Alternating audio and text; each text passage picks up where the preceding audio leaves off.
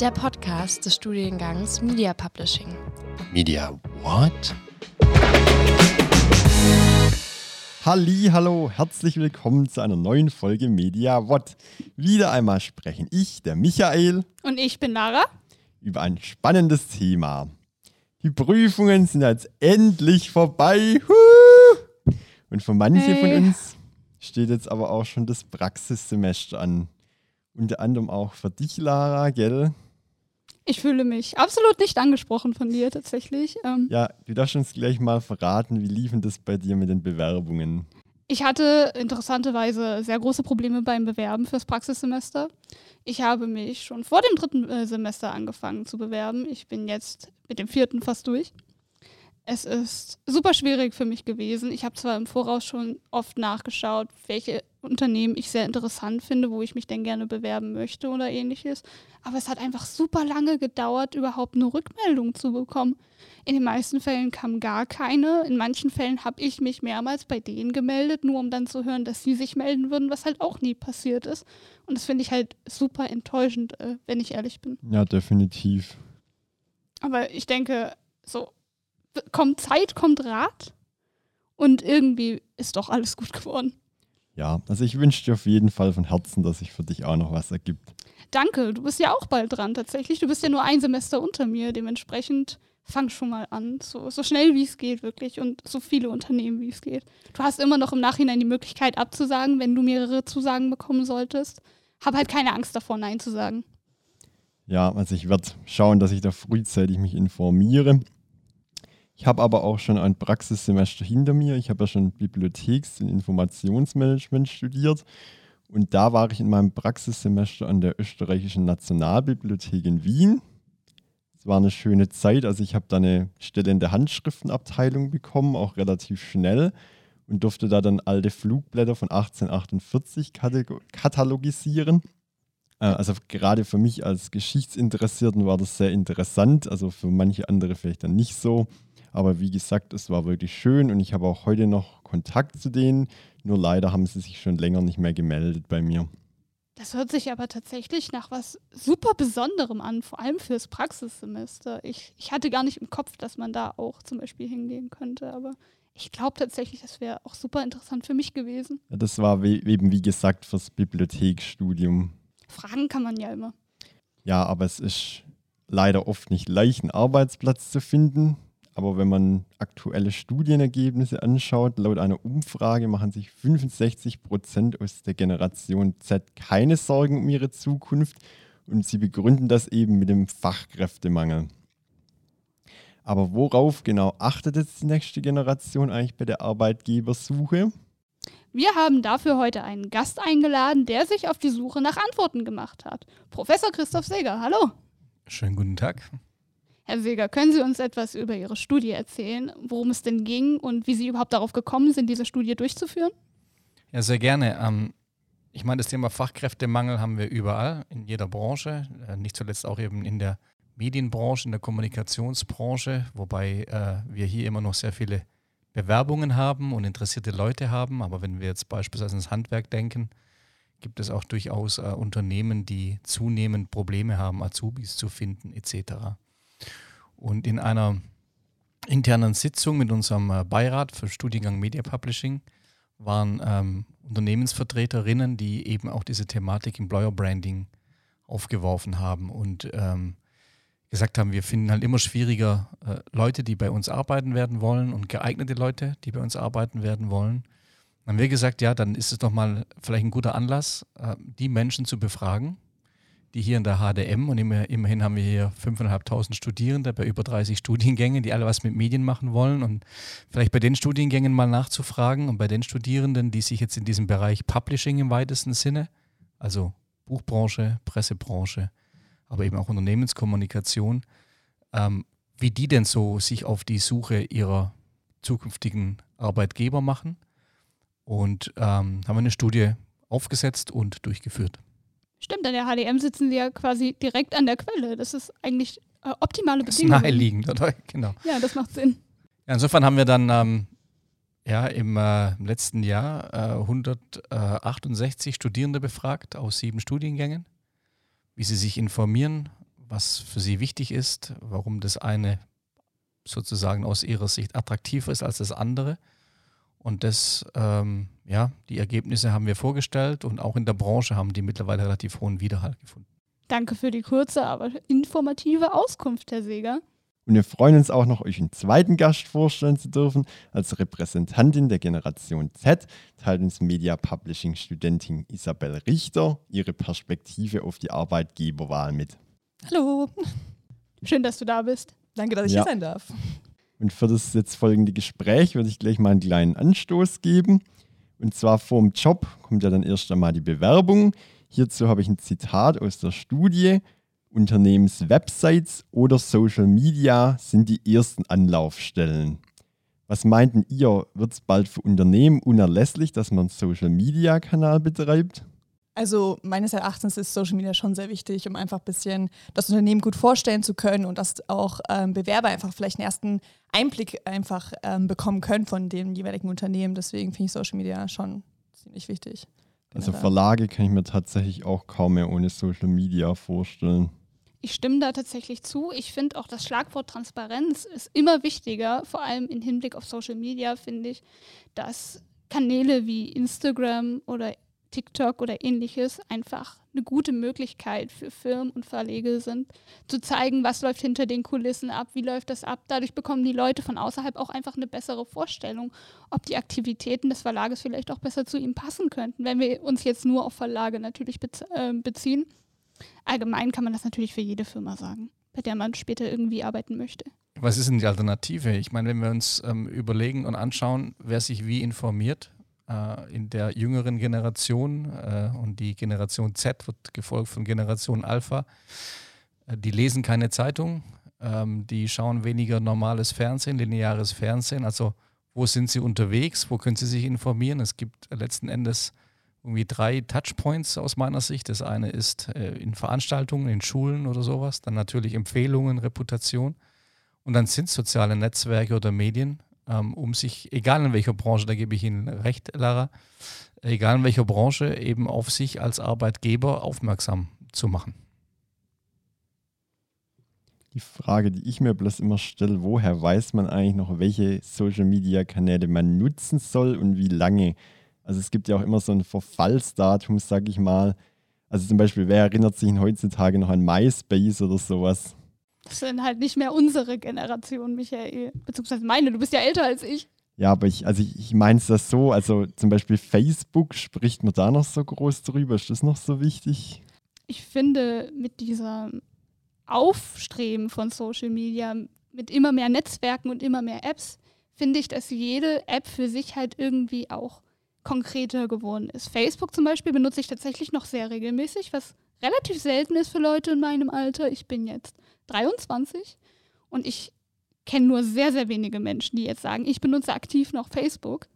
Und wenn ich so drüber nachdenke, ist es bei mir halt auch sehr streng aufgeteilt. Facebook zum Beispiel ist für mich einfach nur noch für persönliche Interessen, so für kleine Bubbles, für, für Gruppen. Wenn ich sage, ich interessiere mich für Anime und Manga, dann bin ich zum Beispiel auf Facebook ganz gut aufgehoben, weil es dort tatsächlich noch sehr aktive Gruppen gibt.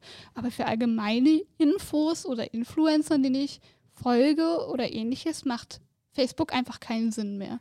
Je nach Social Media App ist es halt einfach anders, was du für Ziele oder Erwartungen hast von den Inhalten, die du konsumierst. Und genau dasselbe gilt für mich, meiner Meinung nach, auch für Arbeitgeber. Ja, die Herausforderung liegt halt bei den Unternehmen. Äh, Wir reden da von Stakeholder-Kommunikation, also Unternehmenskommunikation bezogen auf relevante Zielgruppen. Und die Aufgabe liegt natürlich darin, als Unternehmen zu verstehen, wo finde ich denn wen. Natürlich finde ich jetzt keinen 15-Jährigen, der Facebook nutzt, aber dessen Eltern vielleicht. Und wenn ich einen Ausbildungsplatz habe für einen regionalen Handwerksbetrieb, dann ist es ja vielleicht wichtig, dass das die Elterngeneration oder gar die Großeltern lesen. Bitte Zeitungsanzeige und dem Enkelkind hinlegen und sagen, schau mal hin, da kannst du was Gescheites werden.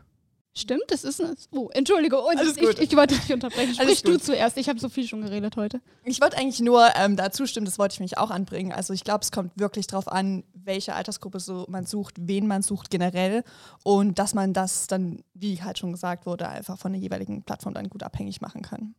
Ich stimme tatsächlich zu. Das ist ein Punkt, den hatte ich gar nicht so im Kopf, ähm, weil ich einfach sehr selbstständig bei meiner Suche bin nach Informationen und Recherche.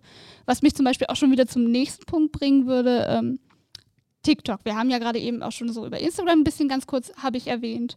Ähm, wie ist es denn mit TikTok? TikTok ist ja eher ein Unterhaltungsmedium. Viele Firmen, zum Beispiel, mir fällt gerade Ryanair als dummes Beispiel ein, auch wenn das nicht wirklich mit der Publishing-Branche in Verbindung steht. Die haben auch einen sehr gut bespielten TikTok-Kanal. Aber würdet ihr das tatsächlich in der Jobsuche mit berücksichtigen, was die da in einem Unterhaltungsmedium von sich geben? Würde das das Image einer Firma für euch beeinträchtigen? Also ich find, finde das sehr schwierig, weil ich denke, wenn man als Firma versucht, so ein bisschen lässig und spaßig zu sein, das kann ganz schnell schief gehen. Ich denke da nur an diese ganzen Rap-Videos, wo zum Beispiel von Edeka oder so mal gab. Also die waren wirklich eher misslungen, meiner Meinung nach. Muss man sehr vorsichtig damit sein, meiner Meinung nach. Ja, also ich muss sagen, ich bin jetzt keine große TikTok-Userin, ähm, aber ich glaube, da stimme ich dir ein Stück weit zu. Ich finde, gerade auf TikTok müssen Unternehmen ein bisschen aufpassen, wenn sie Bewerber oder Bewerberinnen einfach suchen, finde ich die Professionalität ein bisschen beizubehalten. Weil sonst wird es, wie du meintest, ganz schnell einfach nur Unterhaltung. Und ich weiß persönlich nicht, ob ich dann wirklich das Unternehmen so als Arbeitsplatz in Betracht ziehen würde oder einfach denke, ja cool, so sieht es dort aus, aber ich weiß nicht, ob das mich persönlich beeinflussen würde. Ich ergänze vielleicht noch, ähm, TikTok wird gerade so in der Agenturbranche und ähm, bei Kommunikationsberatungen sehr gehypt, weil der, der Nutzereffekt oder die Nutzerzahlen bei TikTok natürlich extrem steigen und trotzdem ist es immer eine Frage der Reflexion, wie Sie auch sagen, Isabel ähm, was, wie will ich mich als Unternehmen darstellen? Also macht es einen Sinn, wenn der CEO tanzend und rappend um den Tisch äh, hüpft? Ähm, ist zwar schön anzugucken, aber wo ist die Seriosität der Arbeitgebermarke? Und ähm, klar, unterhalten ist es allemal, ähm, aber ich würde auch sagen, man muss immer schauen, nicht jedes Medium eignet sich auch zum Transport von bestimmten Botschaften. Und ich glaube, da darf man auch nicht auf jeden Trend irgendwie ähm, abzielen, sondern die Unternehmen selbst, jedes einzelne für sich, für seine Branche, für seinen Markt braucht eine klare Vorstellung, wie die Strategie der Kommunikation auch in der Ansprache von künftigen Arbeitnehmern sein sollte. Ja, also ein Bereich, wo ich es mir vorstellen könnte, wäre gerade im Verlagsbereich so Jugendbuchverlag. Da könnte es durchaus funktionieren. Oder es gibt ja auch so Booktalker oder wie heißen die? Ja, das ist korrekt. Die heißen Booktalker und der Bereich selbst ist auch direkt als Hashtag Booktalk gekennzeichnet. Ein anderer Punkt, der auch noch angesprochen wurde in der Studie, war die Selbstständigkeit. Das war auch vielen wichtig. Kann ich auch verstehen. Ich denke, es hat schon auch einen Vorteil, wenn man sein eigener Chef ist. Andererseits, ich persönlich könnte mir es tatsächlich eher nicht vorstellen, wenn man eben auch eine Riesenverantwortung trägt, schon allein steuerlich, was man da alles beachten muss und so ja, ähm, denkt ihr, alle, die da jetzt Selbstständigkeit für wichtig halten, werden dann tatsächlich auch selbstständig oder ist das vielleicht auch so ein bisschen der Einfluss der Influencer? Also ich denke tatsächlich, dass Selbstständigkeit durch Apps eben wieder wie TikTok oder Instagram halt auch wieder komplett romantisiert wird, wenn man einfach nur an diese pure Flut an ASMR-Videos denkt, wenn es jetzt um kreative Dinge geht, die man zum Beispiel selbst macht, selbst verkauft oder diese Videos mit Menschen, die diese ganz hübschen Karten basteln oder diese ganzen Schleimvideos, Schleim, äh, diese, dieser Fidget Slime ist Solche das. Solche Schleimer. Nee, nicht mal Schleime, aber wirklich einfach nur dieser Spielzeugschleim, den man als Kind hatte. Der ist jetzt auch, der hat wieder eine ganz neue Zielgruppe erreicht und super viele Leute haben sich selbstständig gemacht damit, weil sie denken, ach, es ist ja nur Schleim, den man halt in den Mixer packen muss. Was kann da schon dahinter sein? Verkauft sich ja, sieht man ja auf Instagram und ich habe das Gefühl, viele Leute sehen halt wirklich nur das, was dann auf Social Media gezeigt wird und gar nicht den restlichen Aufwand, die Bürokratie, das Etikettendrucken, das Kommissionieren und was weiß ich nicht alles, die Steuerabgaben, die Gewerbeanmeldung, das gehört ja alles noch dazu. Aber ich glaube, viele Leute denken dann wirklich nur an diese positiven Sachen, so wie, ach ja, der, der Schleim leuchtet schön bunt, das hätte ich gerne später, würde ich gerne später auch mal selbst basteln, weil ich so viele tolle Ideen habe. Zum Ausprobieren, meinetwegen gerne. Aber ich weiß nicht, ob ich mir so Selbstständigkeit tatsächlich vor allem in so jungen Jahren schon vorstellen konnte, mhm. weil viele dieser Creator, habe ich festgestellt, sind sehr, sehr jung. Um, ähm, und das ist dann meistens auch der erste richtige feste Job, den die haben. Und die sagen dann, ja, ich kann es mir vorstellen, das später mein ganzes Leben zu machen. Aber ich habe das Gefühl, die wissen es einfach noch nicht besser. Ja, vielleicht müsste man das Thema auch mal ein bisschen in der Schule noch ansprechen. Ich glaube, das ist eine völlige Fehleinschätzung ähm, und ein, ein Bild, was suggeriert wird. Sie haben von Romantisierung gesprochen. Ähm, es ist tatsächlich so, dass viele, auch die bei uns hier studieren an der, an der, an der Medienhochschule, so diesen Traum vom Influencer-Dasein haben. Ähm, was das für eine Arbeit ist und was das bedeutet, das äh, ist den allerwenigsten natürlich ähm, bekannt und ich glaube, jedem ist klar, man kann nicht die 17. Dating-App äh, irgendwie mit Cappuccino am Strand entwickeln. Das funktioniert auf, auf Dauer äh, nicht. Und wir sehen das ja überall, diese Start-up-Kultur, die ist super, ja, weil wir natürlich auch in einer Branche sind, die stark, wenn man mal auf die Publishing-Branche denkt, die stark auf Innovation angewiesen sein wird. Insofern sind neue und tolle Ideen erstmal grundsätzlich gut. Aber ähm, gerade die Frage, Michael, ähm, mit dieser Selbstständigkeit, die habe ich auch mit Verlagen diskutiert. Ähm, und in dieser Studie kommt heraus, dass zum Teil Selbstständigkeit vor der Attraktivität von manchen Verlagsformen steht. Ähm, das hat schon ähm, zu großen Debatten und Fragen geführt. Warum mag das denn so sein? Ähm, die ist auch noch nicht zu Ende. Da gibt es einen Denkprozess äh, sicherlich, wie man das vielleicht auch irgendwie einfangen kann.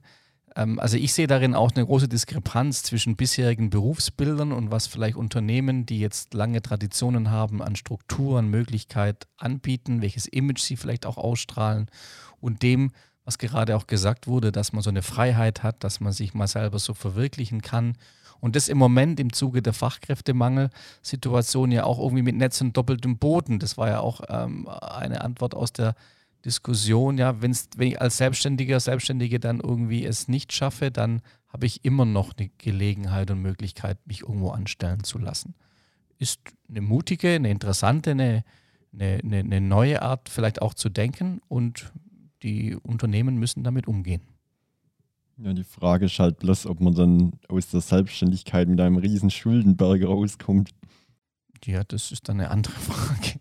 Das ist auch so ein Ding, was mir sehr viel Sorge bereitet. Ich habe ich kann es halt natürlich nicht beurteilen, aber oft ist es halt so, man hat diesen Traum und dann möchte man den natürlich so schnell wie möglich umsetzen, aber dann arbeitet man gar nicht daran, erstmal eine stabile Grundlage oder eine Basis zu schaffen.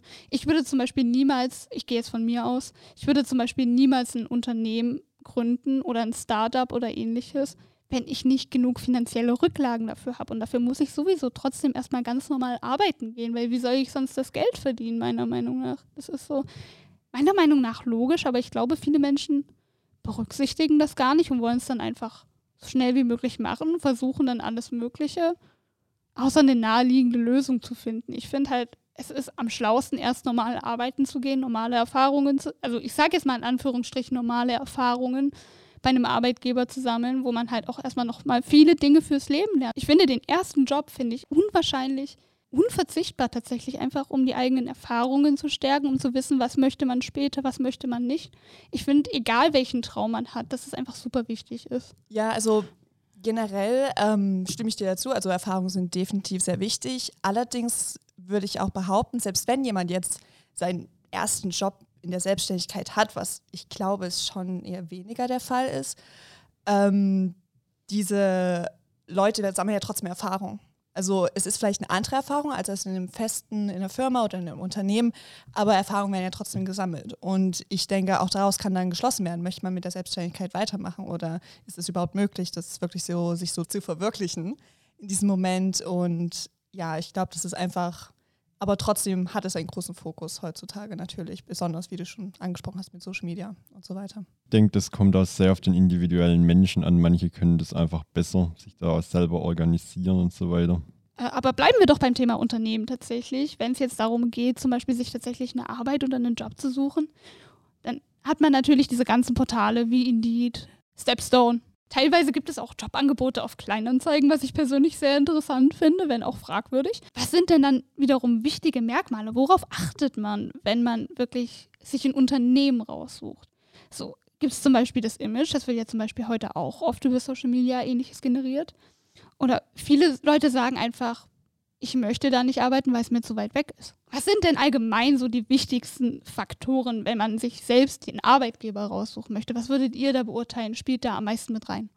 Also generell würde ich schon sagen, wie du schon erwähnt hast, das Image finde ich schon sehr wichtig. Und da kommen wir jetzt wieder auf den Bezug zu Social Media. Also bei mir ist es so, ich informiere mich dann über Social Media, ähm, vielleicht äh, wie ist das Unternehmen strukturiert. Ist es ein Großunternehmen, ist es ein kleines Unternehmen, ähm, auch über die verschiedenen Produkte oder was gehört alles dazu, finde ich schon ähm, extrem wichtig. Und ähm, da kann man auch viel, finde ich, draus lernen, vielleicht wie auch ein Unternehmen ein bisschen funktioniert. Ähm, das war so der erste Punkt, der mir schon einfällt. Also mir persönlich wäre es schon wichtig, wie das Unternehmen auch von außen sozusagen wirkt. So ein ähm, Bewerbungsprozess ist ja jetzt nicht eine Singularität, sondern es ist ja ein Prozess. Ähnlich wie eine Customer Journey kennen wir auch Application Journey sozusagen. Das heißt, ähm, der erste Kontakt mit dem Unternehmen vielleicht über Social Media. Wir haben auch herausgefunden in unserer Studie, dass die Webseite, also die Landingpage, die ähm, die Unternehmen anbieten, extrem wichtig ist, um eben Informationen dann äh, zu erhalten. Und dann ist es, glaube ich, für jeden Einzelnen auch so ein bisschen individuell, was ist mir denn wichtig? Ist mir jetzt Geld wichtig? Ähm, also ordentliche Bezahlung? Ähm, ist mir der Standort wichtig? Bin ich vielleicht jetzt auch ähm, familiär oder irgendwie gebunden? Möchte ich nicht wegziehen aus einer Region? Oder ist es ein Unternehmen, was mir eine internationale Perspektive bietet? Ich glaube, das ist schon nochmal hm, sehr individuell. Insgesamt ähm, hat es zum Thema Image und Reputation aber auch damit was zu tun, und ich beziehe das wieder mal auf die, auf die Medienbranche, ähm, zum Beispiel was Innovationen anbetrifft. Ich glaube, dass die Zeitungs-, Zeitschriften- und Buchbranche es derzeit nicht schaffen, das ähm, Innovationspotenzial, was diese Branche hat und diese Dynamik tatsächlich sozusagen zu kommunizieren und zu platzieren. Und da sind halt viele junge Leute, die in der kreativen Branche arbeiten wollen, die denken, naja, so ein Zeitungsverlag ist ja was Altbackenes und etwas von früher, liest doch eh keiner mehr. Aber das Gegenteil ist der Fall. Also die Marktzahlen sagen das schon. Aber was die für Prozesse haben, was die für eine Dynamik haben, wie innovativ sie aufgestellt sein werden und müssen, durch die neuen Mitarbeitenden. Ähm, das müssen, muss die Branche auch besser kommunizieren, ein Stück weit. Und dann gibt es äh, viele verschiedene, wie gesagt, Touchpoints, äh, um dann fürs Unternehmen ähm, ja auch zu werben und sich als Employer Brand, als Arbeitgebermarke positiv darzustellen. Gibt es da auch praktische Beispiele, wie man das eben besser kommunizieren könnte? Ja, natürlich. Also wir haben in unserer, in unserer Umfrage auch nach speziellen Verlagen gefragt, beispielsweise, kennt die jemand aus der Studentenschaft? Und da waren Verlage dabei, die, die, die kennt halt kaum jemand. Da haben wir die Frage gestellt, warum ist das denn eigentlich so? Ähm, das heißt, da müssen die Unternehmen dürfen halt nicht mehr warten wie früher, bis sich jemand bewirbt, sondern sie müssen halt selber auch aktiv sein und sagen, wo komme ich denn an die relevanten Zielgruppen? Bei uns an der HDM sind es natürlich Studierende, aber es wie gesagt, auch Azubis oder ähnliches. Da muss man halt anderweitig denken. Das heißt, die Unternehmen haben in der HR-Abteilung, also Personalabteilung, auch zukünftig Kommunikationsaufgaben zu erfüllen. Genau, und dazu würde ich dann auch noch sagen, für mich persönlich ist es dann natürlich auch wichtig, zum Beispiel, wie reagiert das Unternehmen zum Beispiel auf eine Bewerbung? Hört man ewig lang nicht zurück oder bekommt man sofort eine Antwort? Ähm, wie schnell geht der Prozess dann weiter? Wann ist das erste Bewerbungsgespräch etc.? Also ich glaube, das ist dann auch noch sehr wichtig, wo man auch schon ein bisschen das Gefühl dafür bekommen kann, wie denn mit einem als Bewerberin oder als Bewerber umgegangen werden kann. Ja, das stimmt. Da kann ich ja auch ein bisschen aus eigenen Erfahrungen reden, im Praxissemester und so. Ähm, ich habe mich ja auch bei einigen Stellen beworben und ich finde es halt auch einfach irgendwo vor allem im Kontext mit diesem Fachkräftemängel dreist, wenn du dann wirklich monatelang auf Rückmeldungen warten musst, wenn du weißt, dass sie definitiv suchen, sonst hätten sie die Stellen nicht ausgeschrieben, sonst wären die Anzeigen auch nicht auf Social Media oder ähnliches zu finden. Und das regt mich einfach nur auf, weil ich weiß dann, es kann, oder ich habe dieses Gefühl dann, es kann ja nicht so dringend sein, wenn sie sich dann nicht zeitnah bei mir melden. Ich meine, ich als Bewerber werde dann auch automatisch ungeduldig, wenn ich meine Bewerbung abgeschickt habe und weiß, die suchen. Wobei, Lara, da, da, da, muss man natürlich immer schauen, dass wir nicht jetzt irgendwie alles verallgemeinern. Mhm. Wir kennen die Situation im Unternehmen nicht. Vielleicht ist jemand krankheitsbedingt ausgefallen oder es gab eine Umstrukturierung. Ähm, da würde ich jetzt nicht vom Einzelfall schließen. Also die, die Gespräche, die ich derzeit führe, da gibt es eine große, große Sensibilität. äh, seitens der Unternehmen im Sinne von, wie wollen wir unseren Bewerberprozess strukturieren, wie wollen wir uns besser darstellen und wie wollen wir es schaffen, dass wir auch äh, zukünftigen Arbeitnehmerinnen und Arbeitnehmern ähm, eine Perspektive bieten und dass wir attraktiv attraktiv sind. Auf der anderen Seite haben die Unternehmen auch ein Stück weit so dieses, wir haben es vor die Gen Z genannt oder, oder, oder erwähnt, ähm, so diese Forderungen in Anführungszeichen, ähm, das sind natürlich auch nicht immer Dinge, die in der Realität eins zu eins umsetzbar sind. Das sind ja immerhin Unternehmen und keine Wohlfühloasen manchmal. Äh, und ich glaube, da, da müssen auch, da müssen beide Seiten aufeinander zugehen, äh, um zu sagen, ähm, was tun wir hier eigentlich ähm, und warum tun wir das Ganze. Und dem muss ein Sinn gegeben werden. Und dass das ein Prozess ist, der gerade etwas im Umbruch ist, das ist klar. Ähm, Sie haben die Gründe schon genannt. Aber ich glaube, die sind alle sehr bemüht, ähm, schon auch, auch die richtigen Leute zu finden. Ich kann das selbst hier auch aus dem Hochschulbereich sagen. Ich habe schon viele Stellen ausgeschrieben und sie kriegen Bewerbungen, da, da fällt ihnen nichts mehr ein. Die, die lade ich noch nicht mal zum Bewerbungsgespräch ein, weil die so weit weg von dem sind, was wir suchen.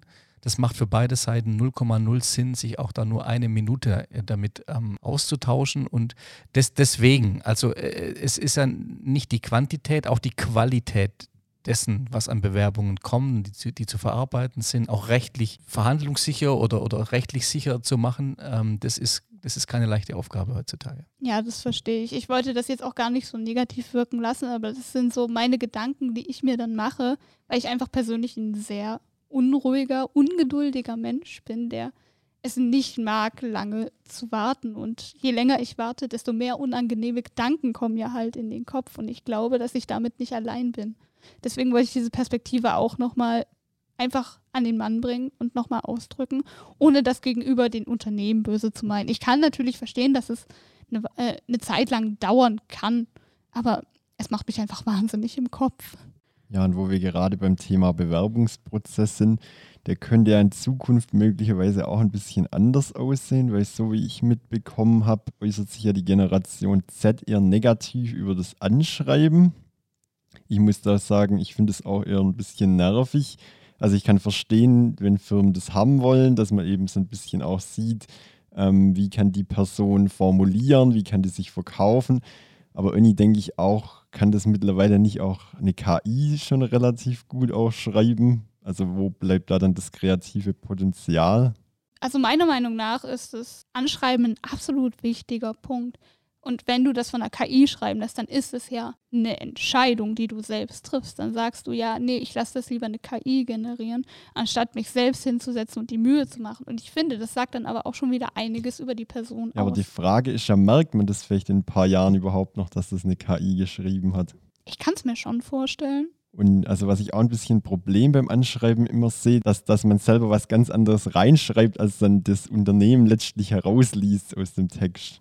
Also ich finde, das ist immer so ein Problem. Das hast du ja nicht nur bei KI-generierten Texten, das kann auch bei handgeschriebenen Briefchen oder ähnlichem immer passieren. So Kommunikationsquadrat. Es kann gut sein, dass oft bei den Empfängern was anderes ankommt, als der Absender eigentlich intentioniert hat. Das ist ja so ein Hauptding von Kommunikation. So. Ja, das Anschreiben ist ja nur, nur der, erste, der erste sozusagen Schritt für ein persönliches Kennenlernen. Und ähm, vielleicht ist das Anschreiben die, die Form wird sich vielleicht ändern. Aber wie wollen Sie denn irgendwie aus der Papierform irgendwie eine Vorauswahl machen? Ne? Wenn mir an eine WhatsApp schreiben würde, hey Bro, lass uns nächste Woche am Donnerstag treffen zum, zum, zum äh, Forschungsgespräch, ist vielleicht ein bisschen wenig. Also da muss vielleicht ein bisschen mehr dazu beigetragen werden. Hängt auch vom Job natürlich ab. Aber ähm, ich glaube, das Anschreiben ist das kleinste Problem. Wichtig ist mal, die Leute überhaupt einzuladen, einen persönlichen Kontakt zu haben, Menschen zu treffen. Und das kann Gott sei Dank noch keine KI simulieren. Genau, also das wollte ich mich auch gerade sagen. Ich finde auch, das Anschreiben ist einfach so der erste Kontakt, den man überhaupt hat. Und es ist einfach so auch schon der erste Eindruck, der so ein bisschen vermittelt wird.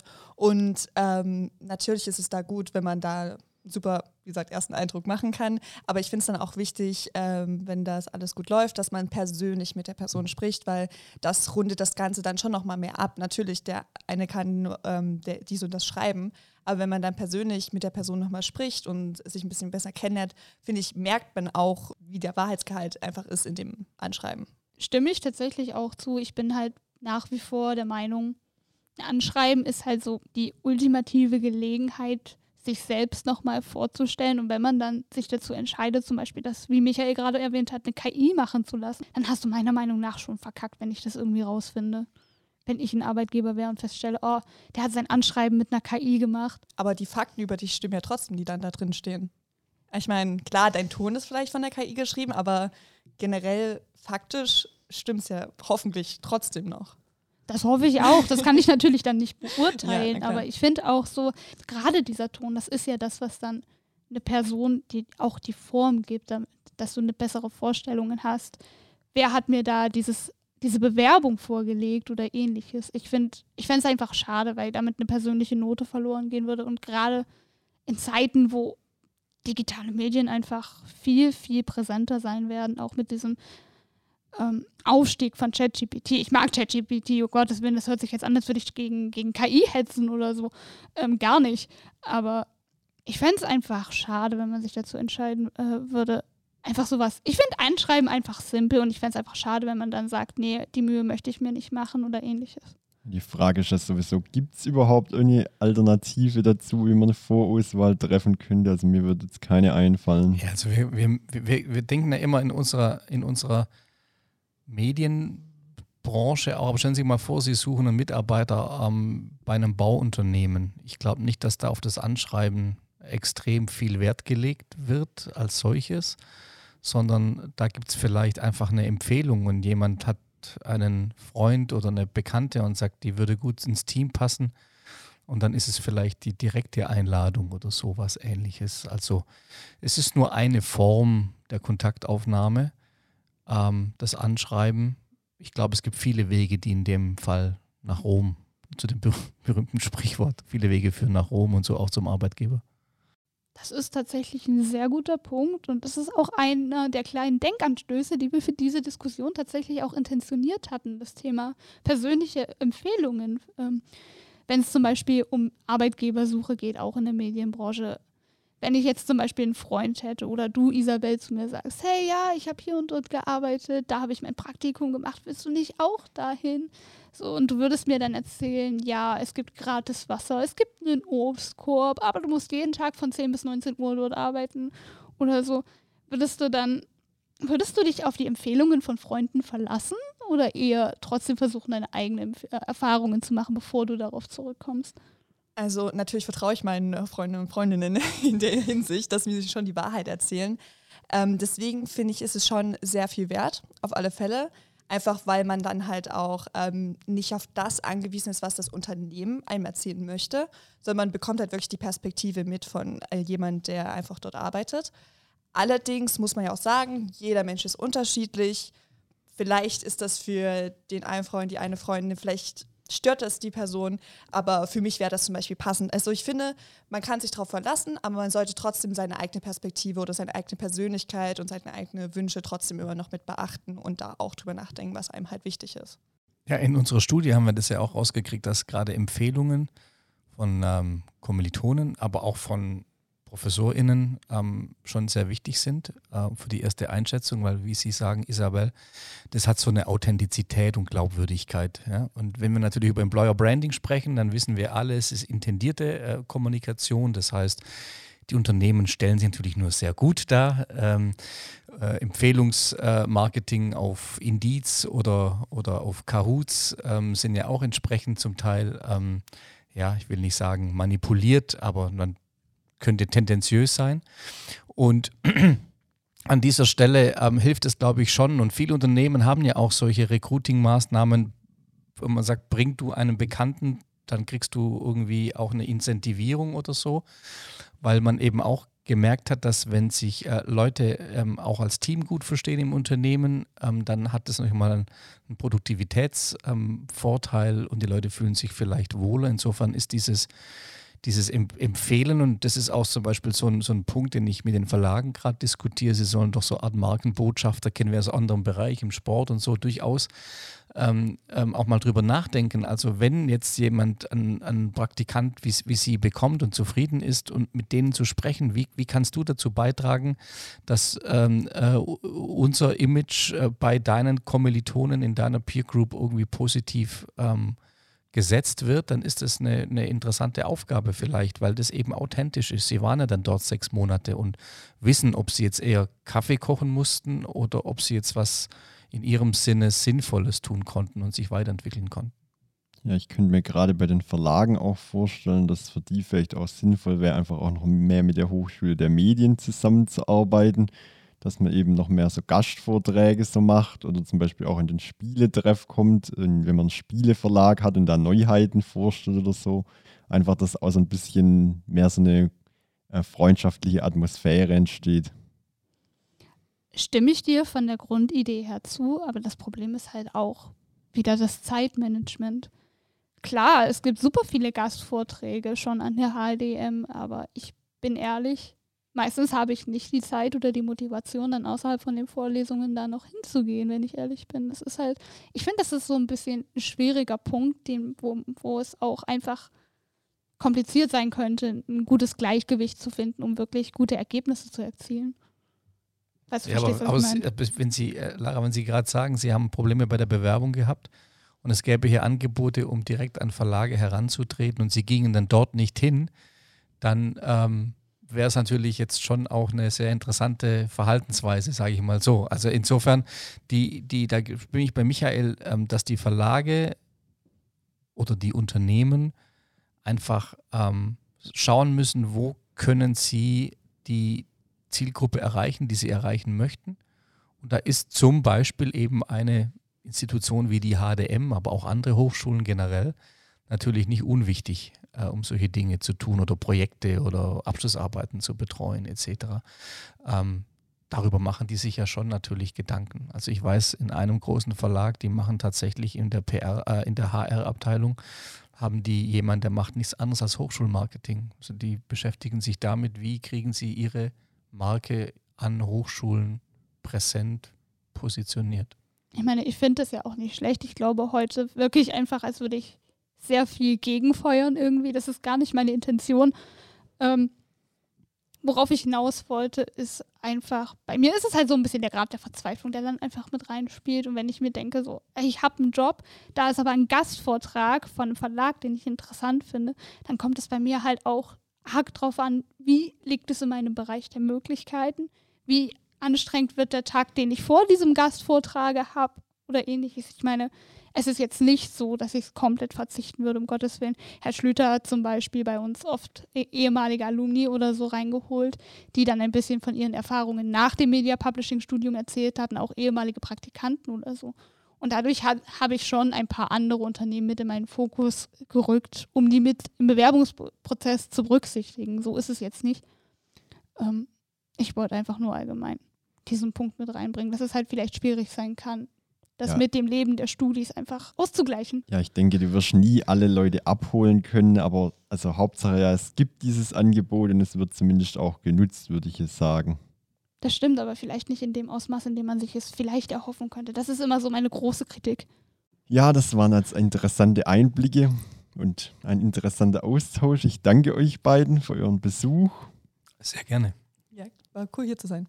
Ich fand es tatsächlich auch sehr interessant, dass wir auch so diese fachliche Perspektive hatten von Herrn Seeger so, und dann ja. meine extremst persönlichen Meinungen, die vielleicht gar nicht so gut argumentiert sind. Aber ich fand es halt trotzdem schön, dass wir dieses Gespräch einfach führen konnten. Ja, aber dazu haben wir es ja geführt, um eben den Austausch zu pflegen und auch beide Seiten so ein bisschen zu hören. Aber jetzt gehen wir auch gleich weiter zum Service. Seid ihr gerade auf der Jobsuche in Stuttgart, dann ist die Jobmesse Stuttgart genau das Richtige für euch. Ihr könnt euch dort über die aktuellen Stellen, Aus- und Weiterbildungsangebote auf dem regionalen Arbeitsmarkt informieren und von namhaften Global Playern bis zu kleineren Unternehmen ist da alles dabei und viele freundliche Mitarbeiterinnen und Mitarbeiter stehen für Fragen rund um die Karriere zur Verfügung. Wenn wir jetzt euer Interesse geweckt haben, die Messe findet am 13. April 2024 von 10 bis 16 Uhr in der Karl-Benz Arena statt. Dann sind wir auch schon beim nächsten Punkt. Was geht aktuell ab? An alle Konzertfans, die wir hier unter unseren Hörern haben, haben wir diesmal ein paar interessante Angebote tatsächlich. In den nächsten Wochen haben wir nämlich einige Stars, die Stuttgart besuchen. Am 10. März zum Beispiel wäre das James Blunt, Zehn Tage später, am 20. Jason Derulo. Am 30. März Provinz, falls die ersten beiden nichts für euch sind. Und am 27. April, wer kennt die nicht, den Mark Forster. Kokong, Kokong. Michael, was hast du für Musik? Oder würdest du zu einem der Konzerte hingehen? Hm, glaub eher nicht. Ich bin tatsächlich mehr so der Classic Rock, also so Queen oder so Fan oder auch klassische Musik und auch so ein bisschen Metal. Also ich muss sagen, wenn wir jetzt über Queen zum Beispiel reden, ich mag Queen und ich würde aber einfach nur für das Erlebnis hingehen, nicht weil ich jetzt sagen würde, ich würde mich als großen Queen-Fan bezeichnen, aber ich glaube, das wäre einfach ein besonderes Erlebnis, was interessant gewesen wäre. Aber sonst stimme ich dir vom Musikgeschmack tatsächlich zu, aber bei mir geht es dann halt auch so in die Richtung Also- Linkin Park, K-Pop tatsächlich. Aber das ist was anderes. Ähm, wir haben auch noch ein paar Musical-Empfehlungen für euch. Bis September haben wir noch das Tina Turner Musical in Stuttgart für euch. Oder Tarzan. Oh, ja, ja, ja, ja. Dankeschön, Michael. Mit dem Studentenrabatt habt ihr die Möglichkeit, bis zu 14 Euro zu sparen. Und bei Musicals ist das eine sehr beachtliche Summe, meiner Meinung nach. Ich war damals mal bei Aladdin, bei Disneys Aladdin auch hier in Stuttgart, aber das ist leider schon weg. Und boah, war das teuer. Also, ich habe zwar gute Plätze gehabt, aber es ist schon happig für einen Studi. Dementsprechend nutzt den Rabatt, wenn ihr könnt.